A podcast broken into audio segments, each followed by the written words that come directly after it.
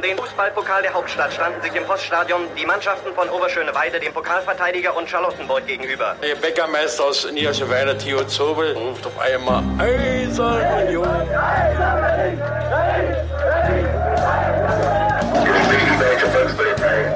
Eine Bankbürgschaft aus Unions Lizenzunterlagen hatte sich als gefälscht herausgestellt. Union ist gerettet. Union ruft alle Berliner Fußballfans dazu auf, sich am Räumen des Stadions von Schnee und Eis zu beteiligen.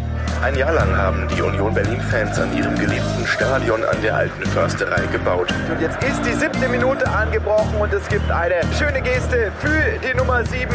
Doch die Unioner selbst werden gut beraten sein, auch in der Stunde der Euphorie niemals zu vergessen, was war, um so zu bleiben, wie sie sind. Hallo und herzlich willkommen zur vierten Ausgabe von Und niemals vergessen, dem jetzt gar nicht mehr ganz so neuen Union-Podcast, den wir vor kurzem gestartet haben und in dem wir uns jede Woche gegenseitig eine Geschichte aus der Geschichte von Union erzählen und wir, das sind äh, ich, Daniel und du, Sebastian. Hallo. Hallo, Daniel. Ich freue mich schon auf deine Geschichte, aber erinnerst du dich noch, was ich das letzte Mal erzählt habe? Du hast mir davon erzählt, dass es nicht nur einen Verein gibt, der Union ist, sondern mindestens zwei. Und dass ähm, es zwischendurch auch mal Überlegungen gab, aus diesen zwei Vereinen vielleicht wieder einen zu machen, aber warum das dann ähm, nichts geworden ist und wahrscheinlich auch nie mehr was werden wird. Genau, also quasi die äh, ähm, Nachwehen oder niemals äh, äh, wieder zusammenfindenden Teile aus der, oh Gott, den Satz kriege ich nicht zu Ende, ähm, die Nachwehen der deutschen Teilung quasi und äh, warum das nicht funktioniert, genau. Genau, und äh, heute geht's um eine der Geschichte, die sich ähm, unter anderem um jemanden zuträgt, von dem wir auch in der letzten Folge schon gehört haben und von dem wir einige Male in dieser Folge hören werden. Und deswegen, um das gleich darzustellen, wer da spricht, ähm, hören wir uns doch immer an, wie ähm, sich derjenige Gast von uns quasi selbst vorstellt. Ja, mein Name ist Günter Mieles. Meine berufliche Ausbildung ist, ich bin Diplomlehrer für Sport und Philosophie. Mhm. Mein Leben ist schon frühzeitig sehr eng angebunden an Union. Ich bin, habe 1936 bereits als Schüler bei Union Oberschöneweide an der alten Försterei gespielt. Mhm. Habe nach dem Krieg auch wieder den Weg zurückgefunden zu Union Oberschöneweide. Als der erste FC Union Berlin 1966 gegründet wurde,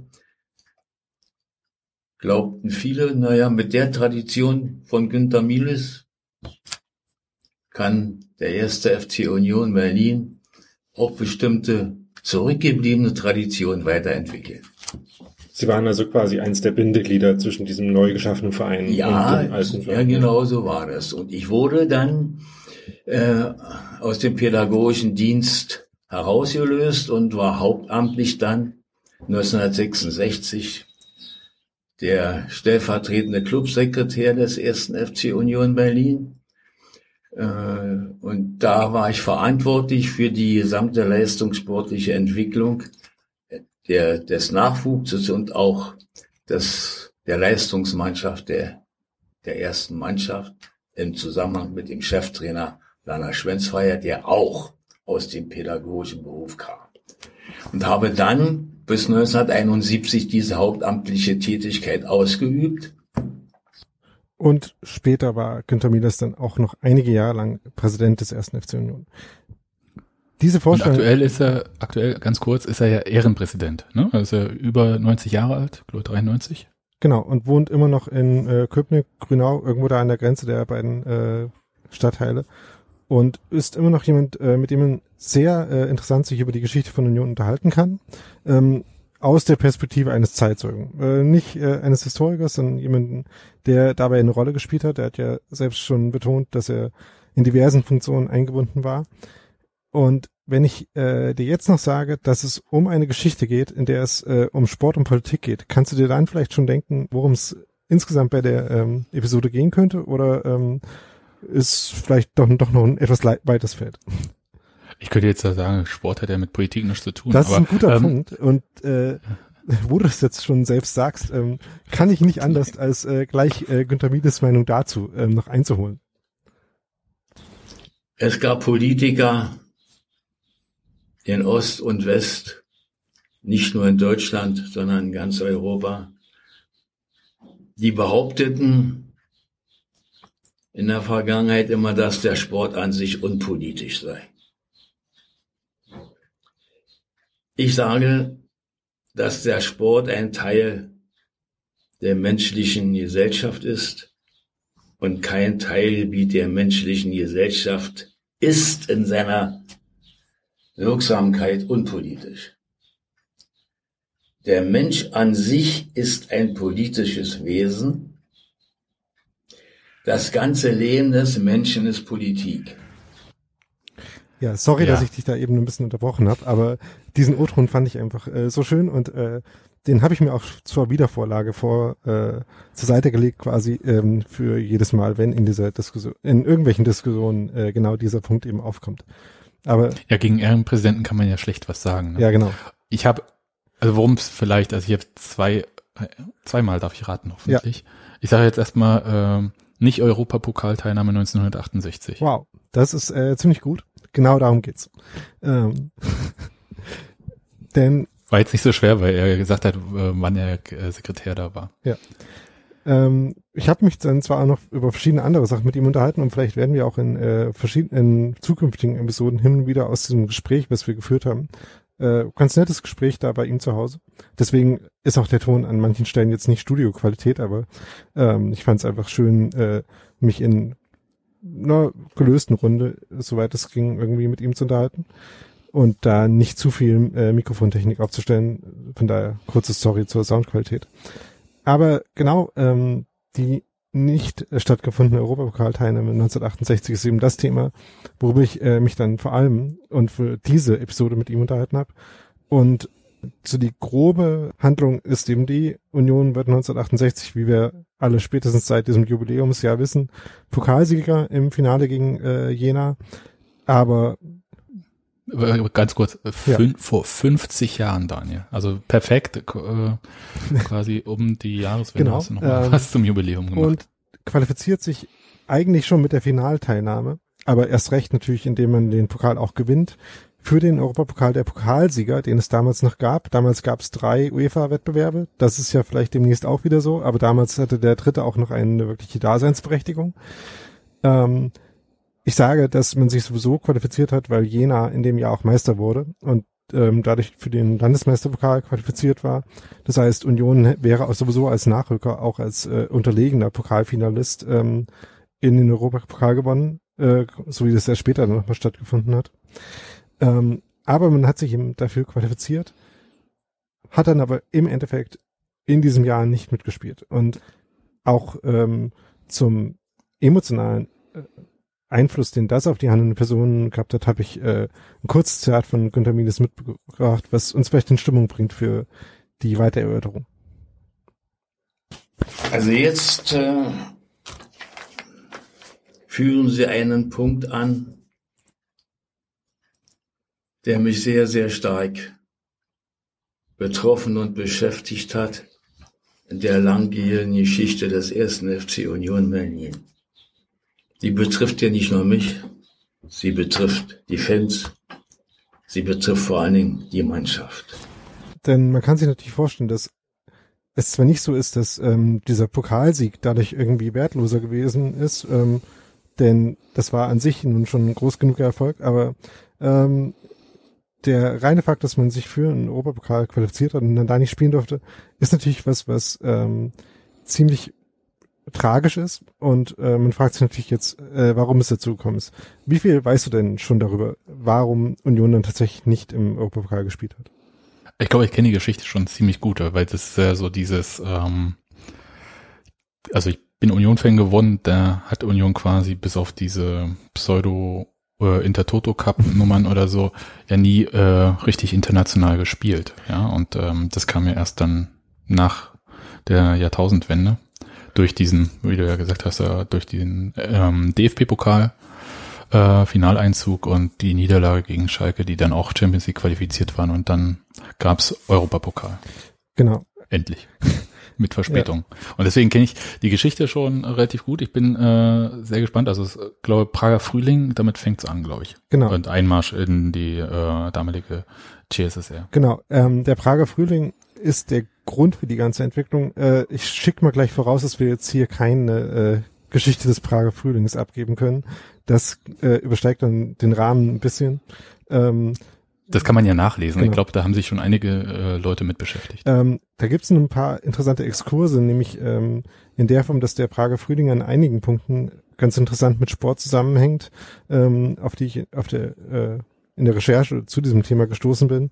Äh, zum Beispiel, dass ähm, die Erfolge der äh, tschechoslowakischen Eishockeymannschaft beim Olympiaturnier im Eishockey 1968, also Anfang 1968, ähm, einer der Kristallationspunkte waren für ähm, das, was sich dann zum Prager Frühling entwickelt hat, der ja schon im Winter, äh, im Januar 1968 in der politischen Entwicklung angefangen hat, dass äh, auch ein Sportler wie Emil Satopek ähm, an einigen Stellen als äh, einer der Protagonisten dieser äh, Bewegung aufgeführt wurde. Die tschechische Lokomotive, ne? Ja, Langstrecken- oder Mittelstreckenläufer.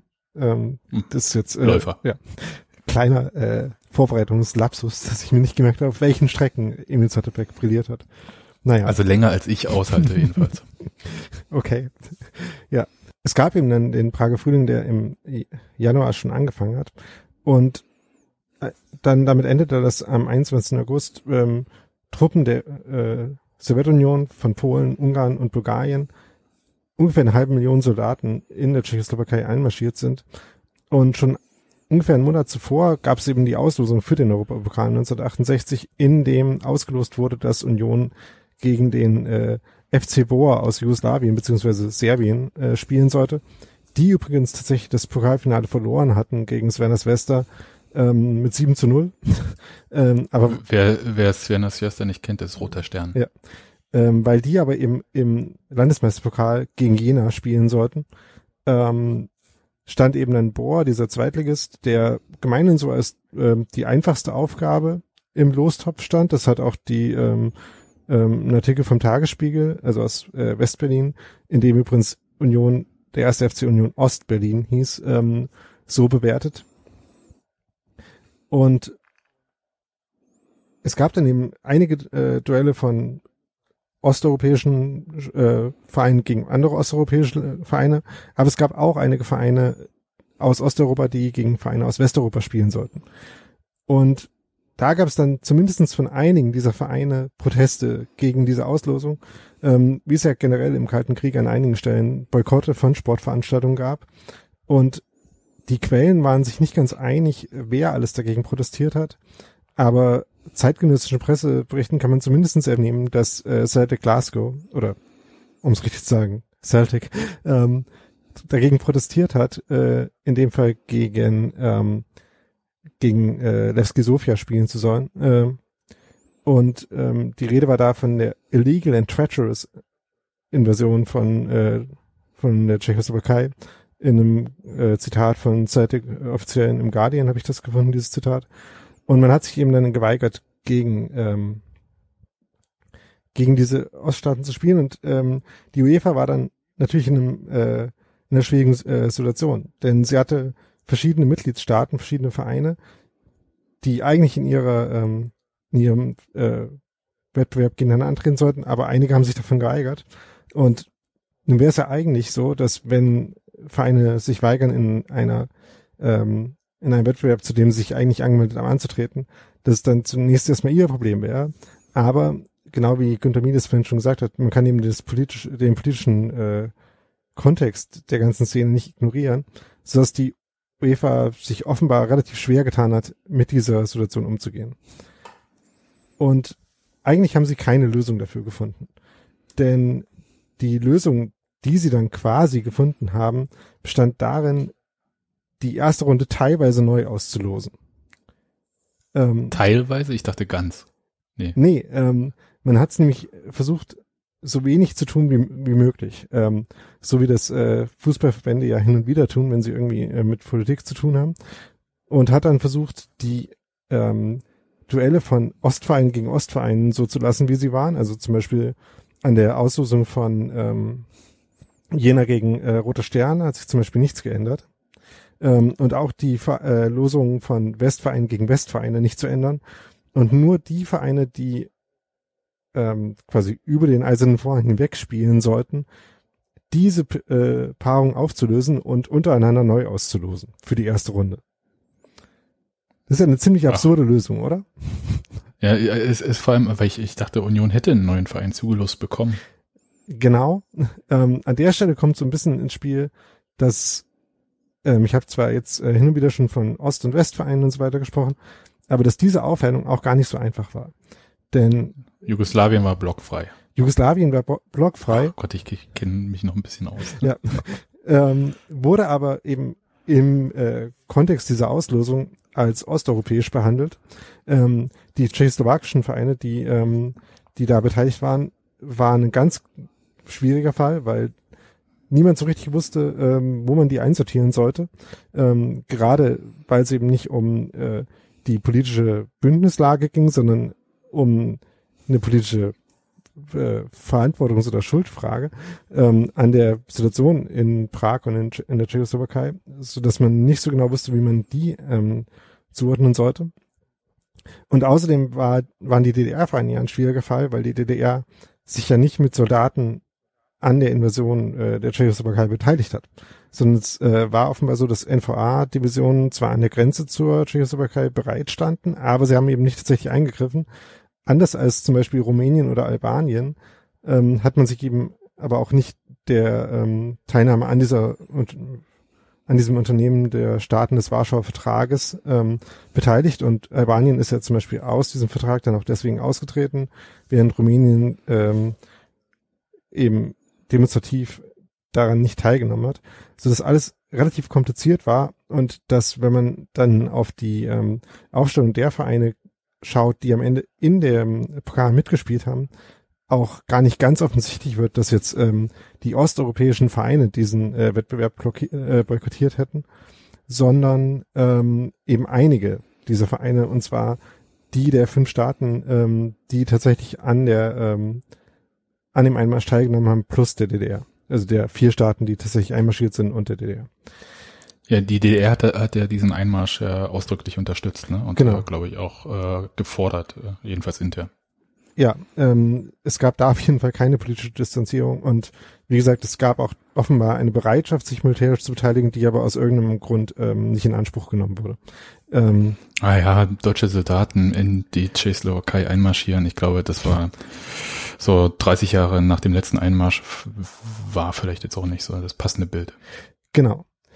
Ähm, jedenfalls hat man sich dann auf diese diese teilweise Neuauslosung geeinigt und ähm, wie das damals gesehen wurde, auch dazu würde ich gerne nochmal den Guardian äh, zitieren, den ich da eine ganz interessante Quelle finde, weil er, ähm, wie man ja schon daran sieht, dass Celtic einer der ähm, protestierenden Staat, äh, Vereine war, ähm, war so eine englische Perspektive durchaus keine unbeteiligte, aber eine, die vielleicht ein bisschen äh, weiter von dem Geschehen weg ist und ähm, da vielleicht eine ganz gute, äh, gutes Abbild gibt dessen, wie so der äh, westeuropäische Mainstream das gesehen hat. Ähm, und eben die Entscheidung, die erste Runde neu auszurufen, wird in einem Bericht, Kommentar ähm, des Guardians so beschrieben. Äh, ich zitiere das jetzt mal auf Englisch und äh, übersetze es dann danach kurz.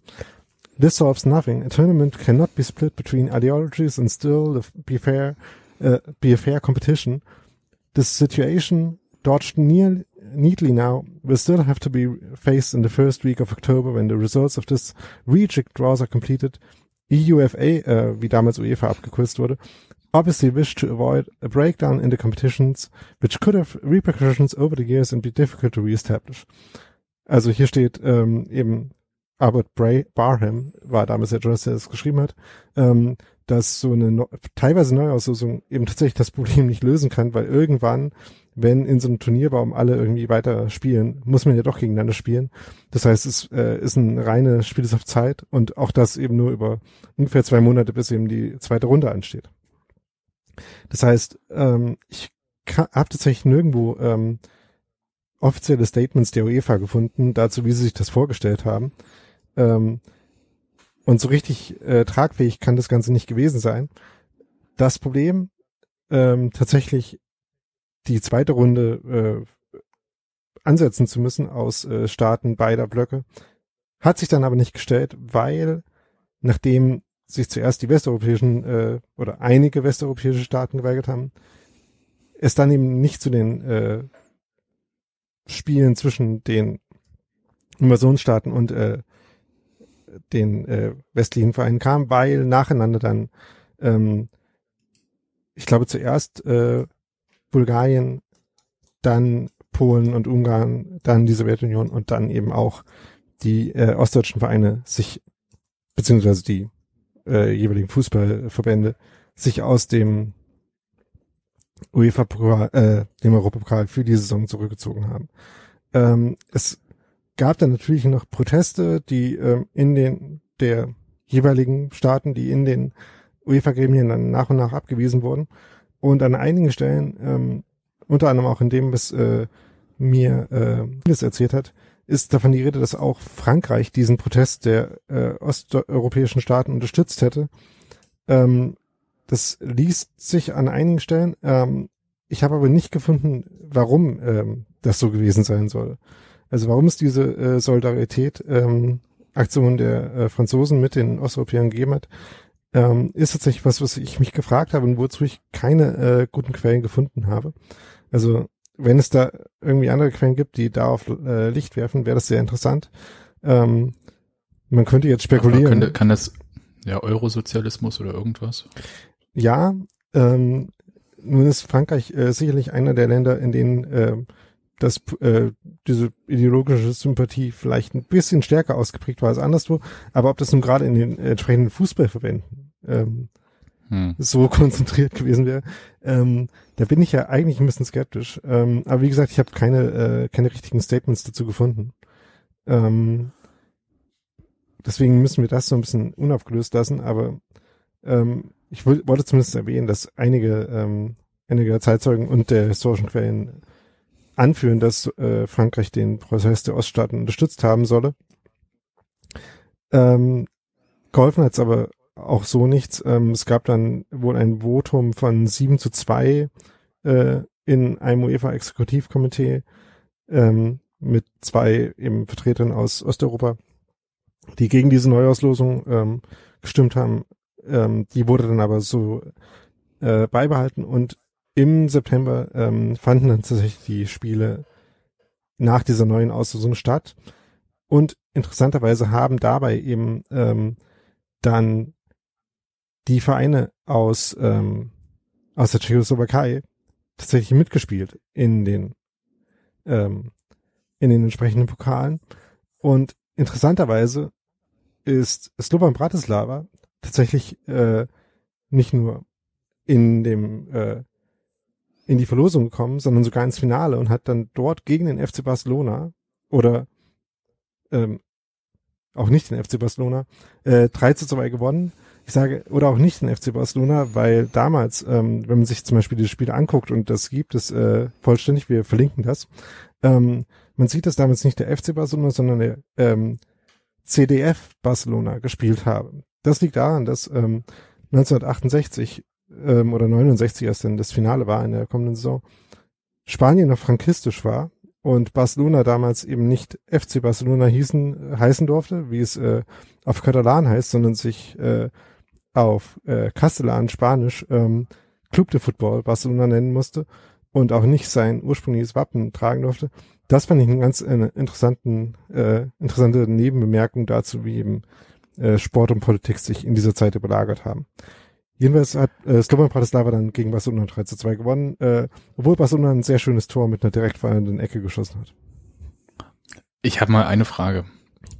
Ich habe jetzt die ganze Zeit, also jetzt äh, weiß ich nicht, wie lange ich jetzt diese ganze Geschichte äh, um diesen äh, dieses nicht internationale Spiel von Union ähm, kenne, bin ich immer davon ausgegangen, dass es eine Neuverlosung gegeben hat und Union statt gegen ähm, Bohr, klingt ja wirklich äh, super, der Name, ähm, gegen äh, irgendeinen anderen, glaube ich, einen sowjetischen Verein. hätte Dynamo Moskau, genau.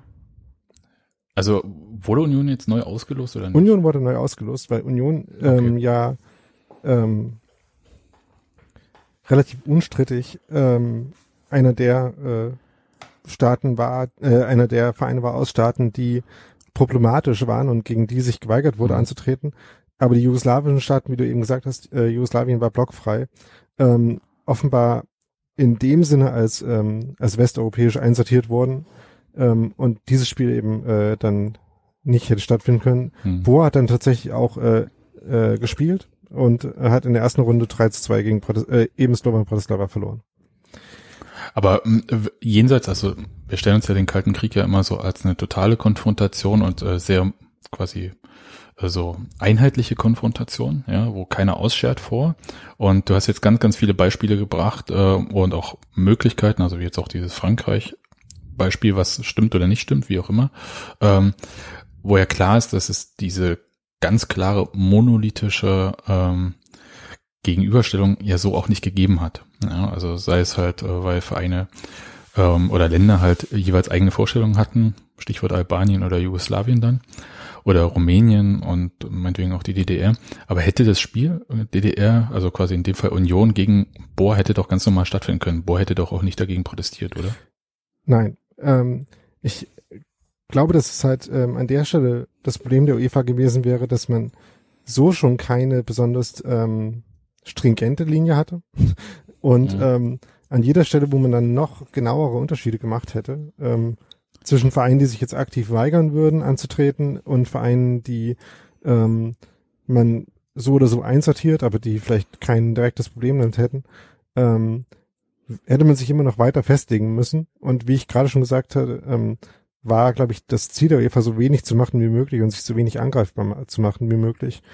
Ähm, sodass dann tatsächlich eben die vollkommen unproblematischen Spiele, sowas wie US Rummelange gegen Slima Wanderers, ähm, in der ersten Reihen, äh, Runde des Pokals stattgefunden hat. Äh, Wer es jetzt nicht sofort wusste, das waren Vertreter von Luxemburg und Malta.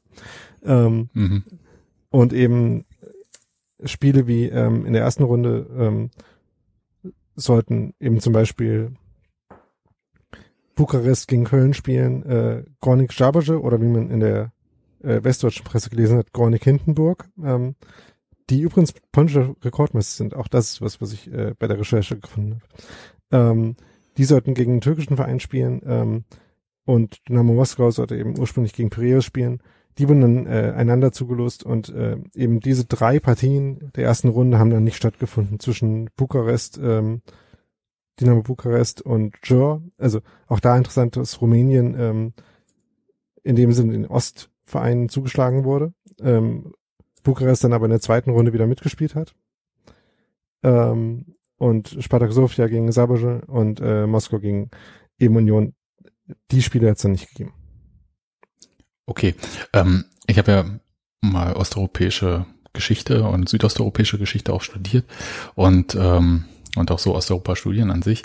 Und da hieß es immer mal, und das klingt jetzt nicht super wissenschaftlich, aber pragmatisches Durchwursteln. So kann man wahrscheinlich das, was die UEFA da gemacht hat, äh, benennen. Also auch irgendwie Zeit gewinnen, oder? Äh, ja, aber halt, wie, wie gesagt, nur ein bisschen Zeit und ähm, ich kann mir tatsächlich nicht Hat ja vorstellen. gereicht. Ja, ähm, aber ich meine, das, was sie dann bekommen haben, war ja eine Lösung, die sie auch so hätten haben können. Ähm, die Frage war, äh, was sie damit bewirkt haben, war ja nicht, dass alle ihre angesetzten Spiele stattfinden, was ja ide ähm, idealerweise das Ziel von so einem Durchwursteln wäre. Also irgendwie die akute Krise äh, wenige Wochen nach dem Einmarsch aussitzen, bis sich ähm, das Ganze so lange zumindest abgekühlt hat, dass es keine äh, Boykottandrohung deswegen mehr gibt und dann äh, vielleicht in den nächsten Runden normal gespielt werden kann. Dieses Ziel wurde ja nicht erreicht. Aber sie mussten niemanden ähm, aus dem Verein, äh, aus dem Wettbewerb rauswerfen oder ähm, ausschließen, sondern die jeweiligen Verbände haben sich ja selbst ausgeschlossen. Dann. Ja, ähm, genau das ist eben dann quasi der, äh, das, was damit erreicht wurde, dass ähm, die Verantwortung dafür, dass die, äh, ähm, dass die Spiele so nicht ausgetragen wurden, wurde dann eben denen äh, zugeschoben oder ähm, haben sie sich mit ihren Entscheidungen selbst äh, angeeignet, die ähm, in der westlichen Wahrnehmung eben als auch ähm, die Aggressoren in der politischen Frage ähm, aufgetreten sind oder wahrgenommen wurden. Und insofern hat man sich dann ähm, in der Fußballpolitik der ähm, echten Politik vielleicht ein bisschen angenähert. Ähm, die Bewertung dessen ähm, von Oster sah natürlich anders aus und ähm, auch das können wir uns äh, vielleicht nochmal schildern lassen.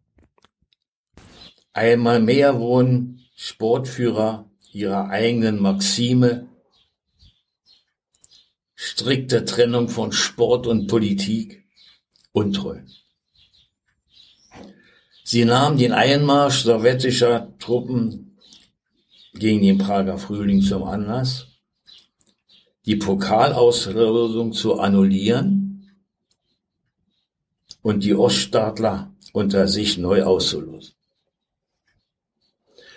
Also aus meiner Sicht ein klarer Satzungsverstoß mit Vollen. Ja, die Folge eben, dass Union nicht äh, mitspielen durfte. Und wir hatten ja ganz am Anfang gehört, dass Günther Miles gesagt hat, dass das nicht nur ihn betrifft, sondern die Mannschaft auch. Und wie das in der Mannschaft aufgenommen wurde, ähm, auch dazu hat er mir ein bisschen was erzählt. Nun fragt man sich, wie hat das die Mannschaft aufgenommen? Ja. Und man kann sich ja vorstellen, ich auch habe ja davon geträumt, international wirksam werden zu können.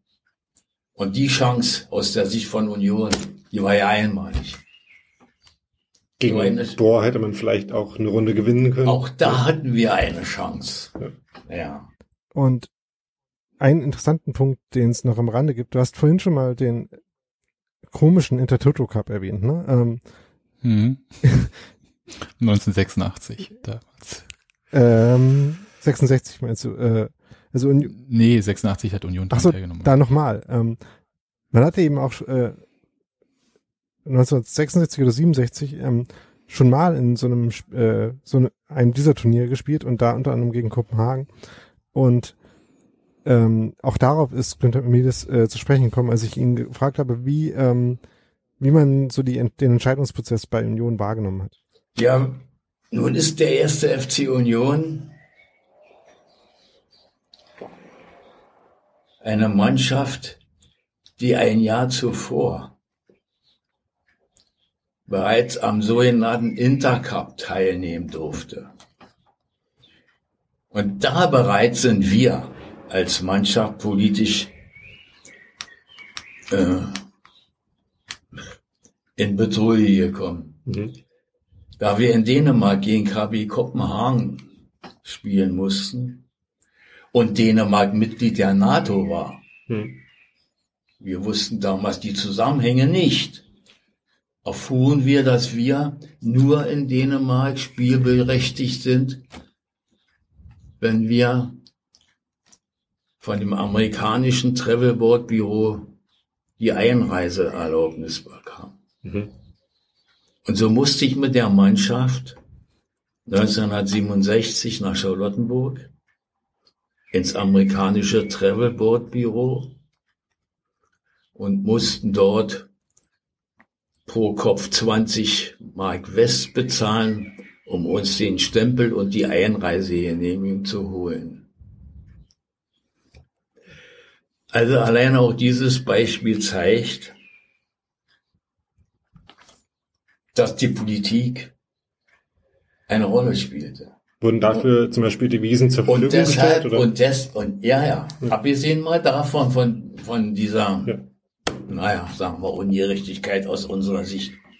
Und wir mit den Dänen äh, sehr gute Verhandlungen gemacht haben, sodass wir unser Geld in Dollar eintauschen konnten, damit wir dort äh, Tagesgeld hatten. Aber die Mannschaft war deshalb nicht ganz so überrascht, mhm. Dass beim Pokalsieg die Teilnahme in Frage gestellt war durch die politischen Ereignisse in Prag. Natürlich war die Enttäuschung da, aber so überraschend war es nicht, so dass wir mehr oder weniger enttäuscht, aber ohne Einfluss Möglichkeiten den Beschluss entgegennehmen mussten. Das ist äh, tatsächlich überraschend, finde ich. Ja, das hat mich auch sehr überrascht, dass wir uns unterhalten haben. Unter anderem, weil in dem, was er da schildert, ja jetzt nichts ähm, vorkommt, was ähm, direkt nahelegen würde, ähm, dass man davon ausgeht, dass eben es solche Spiele nicht geben kann, weil man, es war, wurde eben damals äh, auch, wenn vielleicht unter gewissen schwierigen Bedingungen ähm, für ähm, die Sportorganisatoren in der DDR ja doch möglich gemacht, eben diese Spiele in Kopenhagen auch durchzuführen.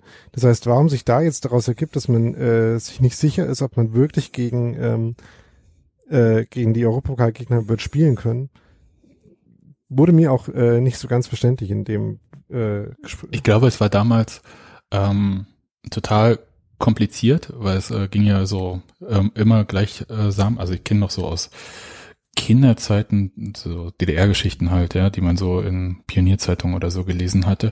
Da ging es ja auch um so Anerkennung und dann wurde immer als ungerecht dargestellt, wenn man halt im Ausland äh, angetreten ist, sei es Radfahrer oder was auch immer, und man durfte dann aber nicht ähm, meinetwegen mit der DDR-Flagge antreten. Und es gab, glaube ich, bis 1964 auch nur eine gesamtdeutsche Olympiamannschaft und erst ab 68 zwei deutsche Mannschaften bei Olympia. Und es war halt permanent immer dieses Thema, erkenne ich das an? Und es war, wo war denn das jetzt gerade? War das in Spanien tatsächlich, dass ähm, irgendeine, äh, dass die irgendwie Leute aus dem Kosovo oder irgendwo nicht antreten lassen wollten, weil sie damit dann irgendwie implizit jemanden anerkennen, also einen Staat? und so. Also bis heute spielt sowas ja, glaube ich, eine Rolle. Und das kann ich mir schon vorstellen, dass das, ähm, also aus unserer Sicht, die wir ja rückwärts auf diese Geschichte schauen und ja immer auch, glaube ich, denken, dass es ja immer so klar getrennt war. Das hatten wir ja auch schon in der letzten Episode, dass diese Trennung ja, ähm, ja erst meinetwegen mit dem Mauerbau zum Beispiel in Berlin richtig manifestiert wurde, obwohl ich das krass finde. Also das ist ja mit der gesamten Mannschaft 67, also sechs Jahre nach Mauerbau. Das muss ein riesiger Aufwand gewesen sein darüber nach Charlottenburg zu gehen, um da die ordentlichen Stempel in den Pass zu kriegen, um dann quasi als sogenannte, ja, wahrscheinlich ging es ja nur um den Schein, dass man als quasi gesamtdeutsche, westdeutsche Mannschaft dort antritt, obwohl man das nicht ist, aber man hat ja die Stempel dann oder so, ja, weil man ja gegen äh, Leute, die direkt aus Ostdeutschland kommt, äh, vielleicht nicht antreten darf, aus dänischer Doktrin oder so, weiß ich nicht, was damals war. Ich kann mir schon vorstellen, dass es äh, super kompliziert ist und dass das, da ging es ja die ganze Zeit immer nur um Anerkennung. Genau. Also auch diplomatischer. Also und insofern kann man dann vielleicht verstehen, dass ähm, dass man so eine gewisse äh, Fragilität äh, gespürt hat als Spieler auch und dass man ähm, nicht davon automatisch von ist, äh, dass es solche Vergleiche über ähm, die Lager hinweg geben wird. Ähm, wie diese Enttäuschung ausgesehen hat, kann man nochmal äh, bei Günther Jimmy Hoge ähm, hören, der in einem Interview mal nach seiner größten Enttäuschung als Spieler gefragt wurde und dann gesagt hat, ähm, dass die eben gleich nach dem Pokalsieger kam und jetzt äh, äh, Pokalsieg kam und als äh, ähm, wie Jimmy Ho sagt, uns durch die Ereignisse beim Prager Frühling und der Boykottpolitik die Teilnahme am Europapokal verwehrt wurde. Man bekam ihm zuerst Bohr zugelost, die wir schlagen ähm, und äh, Ho gesagt, dass wir wussten, dass wir die schlagen würden.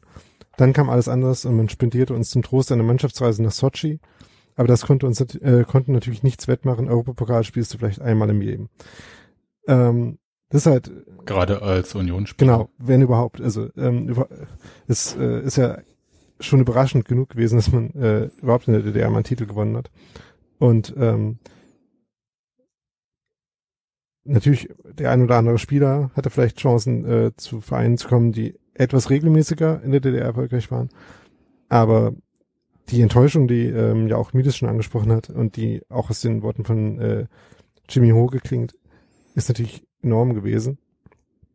Gerade weil man eben ähm, auch durchaus äh, sich sportlich nicht ganz aussichtslos gesehen hat, was ja sich zum Beispiel daran niederschlägt, dass äh, eben Slovan Bratislava diesen Pokal dann am Ende sogar gewonnen hat, dass im Europapokal der Landesmeister, der andere tschechische Verein Spartak Trinner war, ähm, ins Halbfinale gekommen ist Übrigens damals natürlich mit gar nicht so vielen Siegen. Also wenn man da so zwei Runden mal gewonnen hat, dann war man dann schon relativ weit. Ähm, und ähm, gab halt keine Gruppenphase. Genau, also man kann ja äh, mal kurz äh, nachvollziehen, wie äh, Spartak Trinner war, damals ins äh, Halbfinale gekommen ist. Die haben mit gegen Steaua Bukarest sich durchgesetzt mit äh, einer 3-1 Niederlage und einem 4-0 Sieg. und dann gegen Laden Reipas aus, äh, aus Finnland gespielt und da 7-1 und 9-1 gewonnen. Ähm, dann noch gegen AEK Athen gewonnen und durften dann gegen Ajax Amsterdam antreten äh, und haben da dann 3-2 verloren, äh, bevor Ajax dann seinerseits äh, im Finale AC Milan unterlegen ist. Ähm, übrigens, äh, Spartak Trainer war, könnte dem einen oder anderen Jona im letzten Jahr schon äh, über den Weg gelaufen sein, als es kurz Gerüchte gab, dass deren dann aktueller Trainer ähm, zu Union kommen könnte. Äh, Nestor El Maestro, vielleicht erinnern sich die einen oder anderen noch an die Berichte damals. Das ist dann nichts geworden, aber das ist ein, eine andere Story. Ähm, also jedenfalls, äh, wenn man sich solche ähm, Europapokalverläufe angeguckt hat, ähm, hat man sicherlich da, äh, raufgeschaut und irgendeine finnische Mannschaft ähm, kann man vielleicht auch mal schlagen in der Europapokalrunde. Ähm, Mhm. das heißt, die Enttäuschung war Weil Kiakowski Genau. vielleicht. ähm, die Enttäuschung war dann sicherlich riesig und ähm, ist eben auch, wenn man sich dann anschaut, wie das äh, genau zustande gekommen ist, eben dann doch gar nicht so ganz einfach ähm, zuzuordnen, wer dann nun daran schuld war.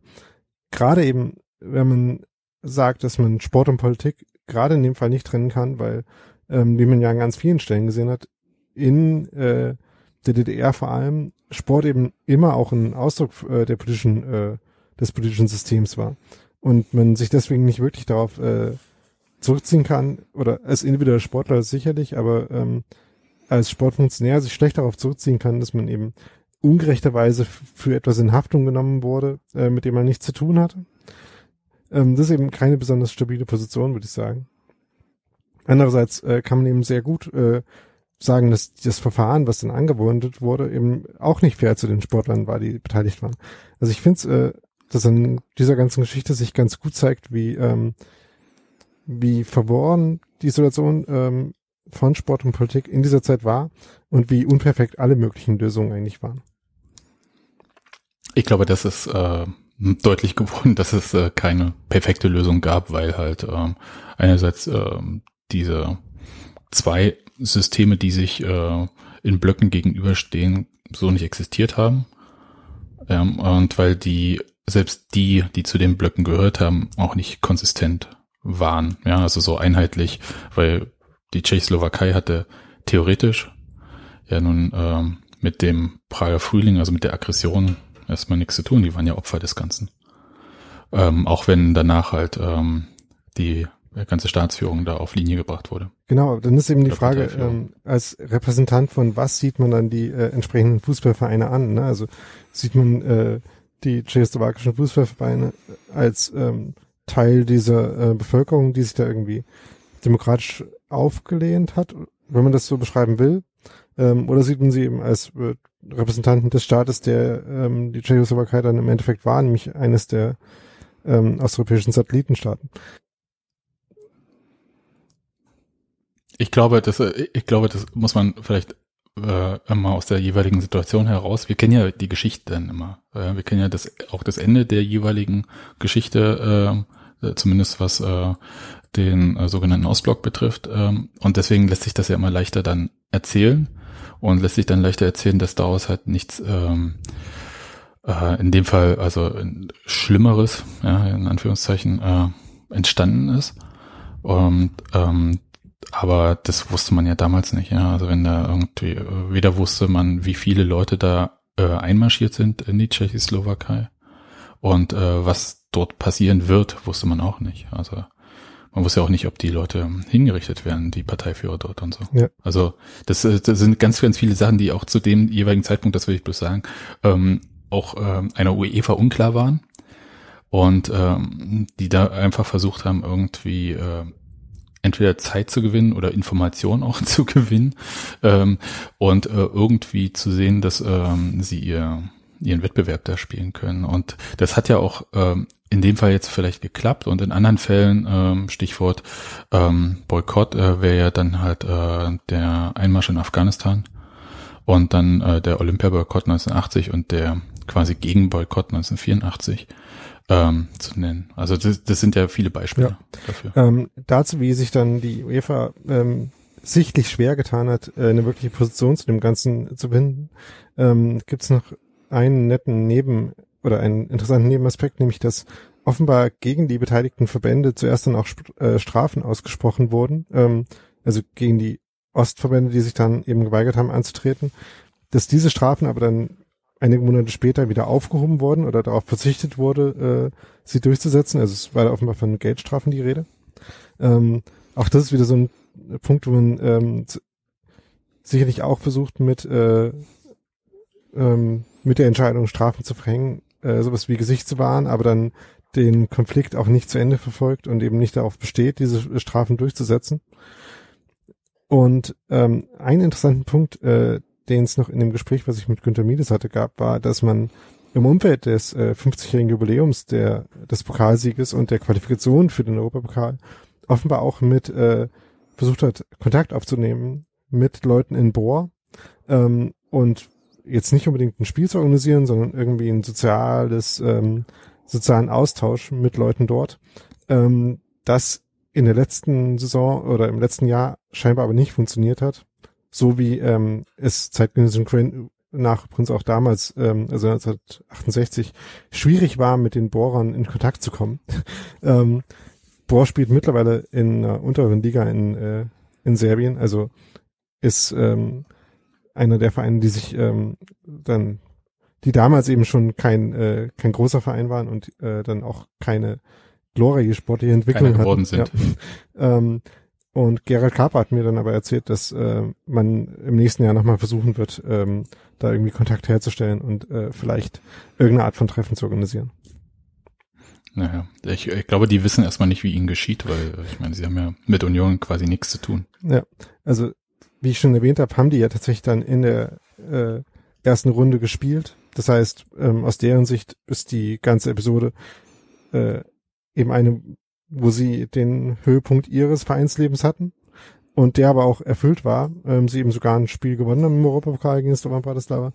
Und dass sie eigentlich gegen jemand anders hätten spielen sollen, ist dann natürlich nochmal eine viel kleinere Fußnote als in Unionswahl, wo man dann zwar die Eintrittskarten für das Spiel gegen Moskau äh, vorsichtshalber schon mal gedruckt hat, ähm, aber sich offenbar, wenn man zum Beispiel die ähm, äh, die Worte im Programm für das letzte Ligaspiel vorher liest, da schon äh, relativ unsicher war, ob es tatsächlich zu dem Spiel kommen wird.